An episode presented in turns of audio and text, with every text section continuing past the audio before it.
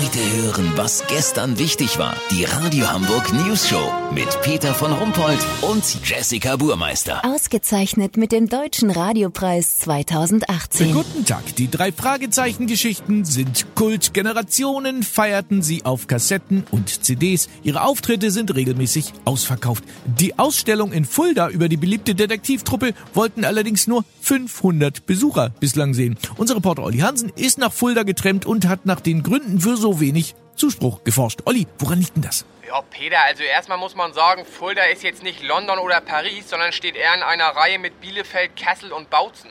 Aber Fulda hat immerhin den Baumarkt mit der größten Auswahl an Eternitdachpfannen von ganz Deutschland. Weißt, wie ich mein? Ja, das wäre schön. Aber Olli, jetzt sag doch mal, was ist denn nun äh, in der drei Fragezeichen Ausstellung zu sehen? Sehr viel äh, Plattencover, hörte ich.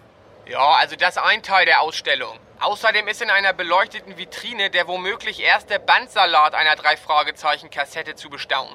Passiert 1976 in einem weißen Opel Kadett auf der B9 zwischen Reutlingen und Töfte. Naja, das ist doch, so, ist doch nicht schlecht. Äh, Gibt's denn auch was von den Sprechern? Oliver Rohrbeck, Jens äh, Wawracek und äh, Andreas Fröhlich? Ja, ich würde sogar sagen, das ist eins der Highlights. Bei den Studioaufnahmen zu Die drei Fragezeichen und der tropfende Wasserhahn haben sich Olli, Jens und Andi drei Croque Monsieur mit doppelt Schinken aus der Croque-Oase in Tondorf kommen lassen.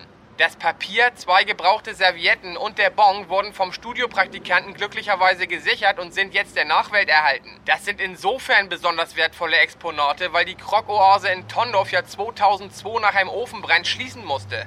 Peter, lass so machen, ich zieh mir jetzt noch die Dachpfannausstellung im Baumarkt Fulda rein. Sollte die noch spektakulärer sein, melde ich mich noch morgen. Habt ihr das exklusiv, okay? Ja, vielen Dank, Olli Hansen. Kurznachrichten mit Jessica Burmeister. Amazon, wegen des Streiks beim Versandhändler wird Weihnachten auf den 25. und 26. Februar verlegt. Neue Kategorie, seitdem Friedrich Merz gesagt hat, er fühle sich als Millionär zur gehobenen Mittelschicht zugehörig, sprechen Sozialwissenschaftler jetzt von abgehobener Mittelschicht. Weihnachtsbaumständer. Neun von zehn deutschen Männern erinnern sich nicht mehr, wo sie das Miststück letztes Jahr deponiert haben. Ja, ich auch nicht. Das Wetter. Das Wetter wurde Ihnen präsentiert von Museum für tödliche Langeweile Fulda.